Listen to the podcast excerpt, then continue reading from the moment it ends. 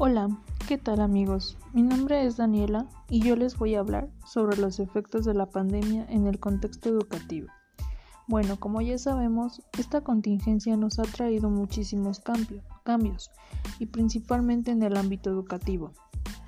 Esta contingencia o esta pandemia se ha podido estabilizar gracias a las estrategias empleadas a cada uno de los países. Pero en el caso de nuestro país es el que se está viendo más afectado de distintas maneras.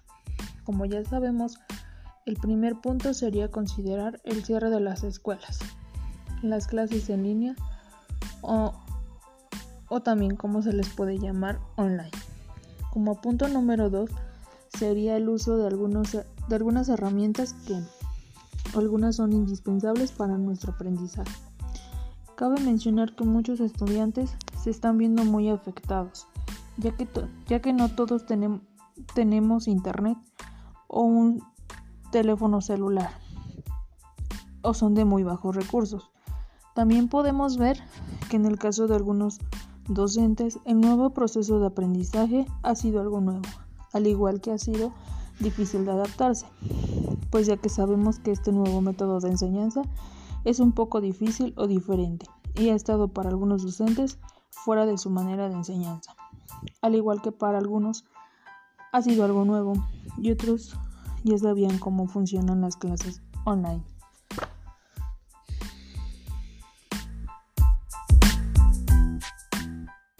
Hola, hola, ¿qué tal? Bienvenidos a nuestro podcast del día de hoy.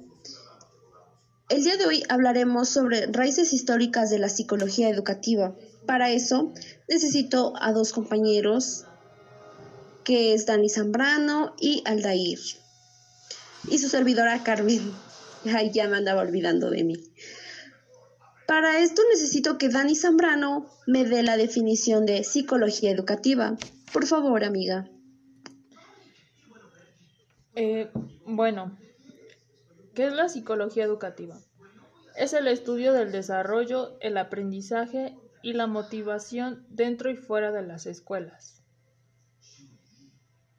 Muy bien, compañera. Ahora, Aldair, necesito de tu ayuda. ¿Me puedes dar la definición de educación? claro que sí, Carmen. Bueno, educación, un conjunto de valores, creencias, hábitos, formas de vida que se transmiten en una generación a otra y permite al individuo adaptarse a su medio. Muy bien, compañero, muchas gracias. Ahora sí. El campo de la psicología de la educación fue fundada por varios pioneros a finales del siglo XIX.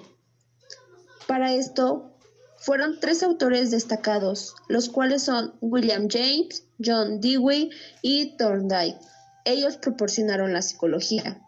William James, 1842-1910 este autor publicó el primer libro de textos de la psicología en el año 1890. Ofreció una serie de conferencias tituladas Charlas para profesores, en las cuales analizaban las aplicaciones de la psicología en la educación infantil. También James argumentaba que los experimentos de laboratorio sobre la psicología no indicaban a menudo la manera eficaz de enseñar a los niños, este investigador destacó la importancia de observar la enseñanza y el aprendizaje en el aula para mejorar la educación. Una de sus recomendaciones era comenzar cada lección en un nivel ligeramente superior al del conocimiento y la comprensión del alumnado, para así ampliar la mente infantil y obtener un buen aprendizaje. Aldair, ¿me puedes proporcionar tu segundo pionero, por favor? Claro que sí. Bueno, el segundo pionero fue John Dewey. El segundo personaje importante en el desarrollo de la psicología educativa, de 1859 a 1852, impulsó la aplicación práctica de la psicología.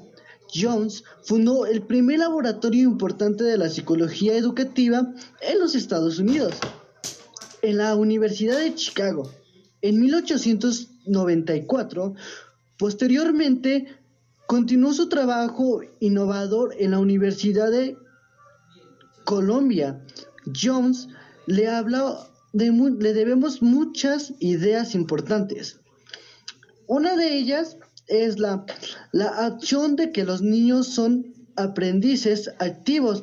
Antes Jones se creía que los niños deberían permanecer. En segundo lugar, debemos a Jones que la idea de la educación debe ser integral y destacada a la adaptación de los niños a su hábitat.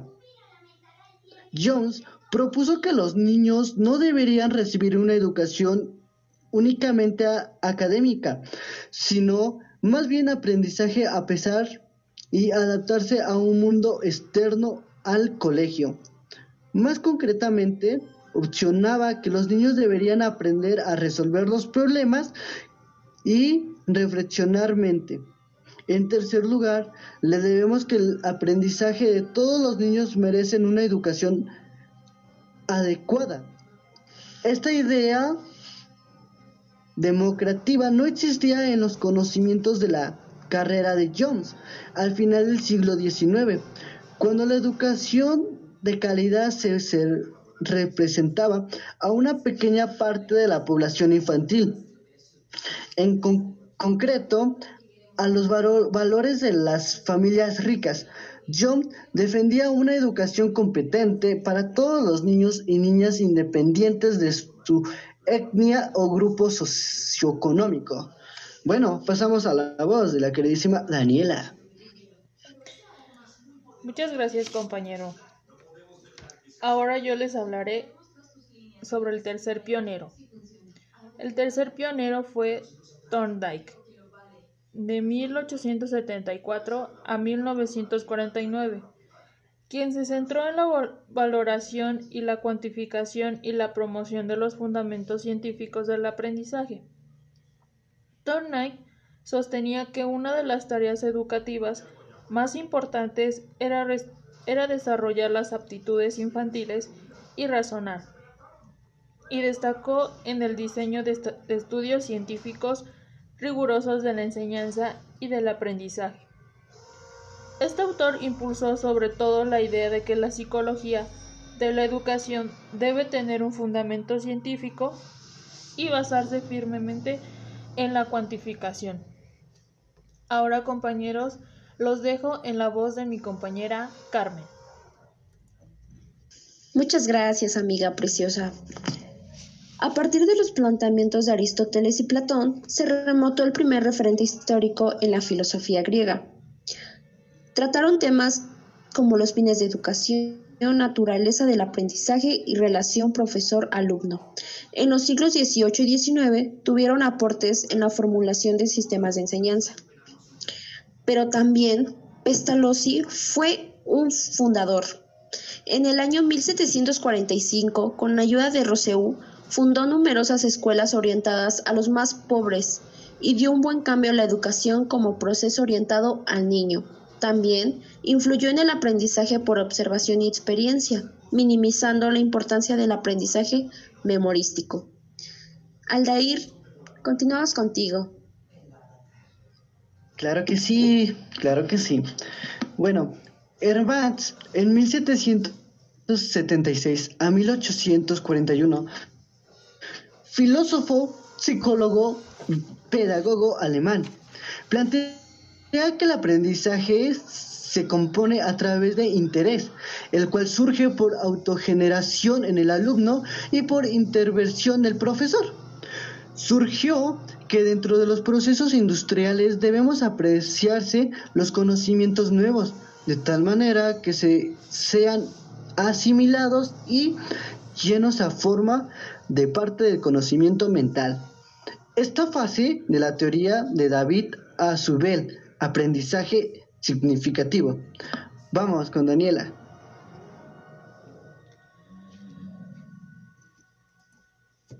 Bueno, el enfoque de Thorndike para el estudio del aprendizaje orientó la psicología de la educación durante la primera mitad del siglo XX.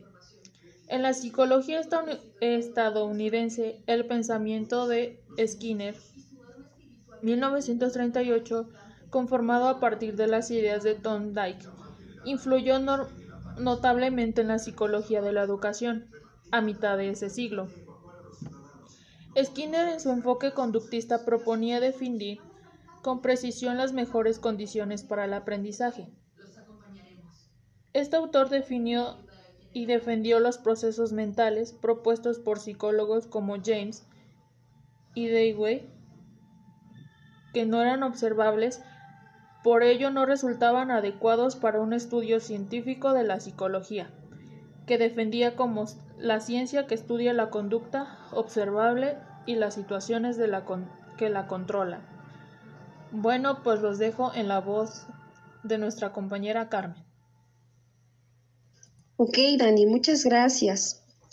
La psicología educativa tiene un objetivo principal, el cual es la comprensión y el mejoramiento del aprendizaje, el de la educación. También, así como objetivo, tiene metas.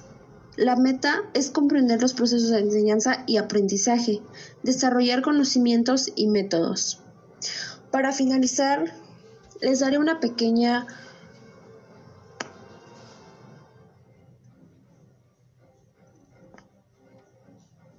Una pequeña frase. Nadie nace hecho. Nos vamos haciendo poco a poco en la práctica social en que formamos parte. Paulo Freire.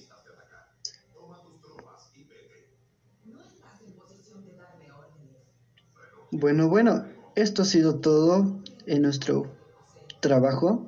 Gracias a los auditores por escucharnos. Gracias a las compañeritas. Y hasta la próxima. Sintonicen.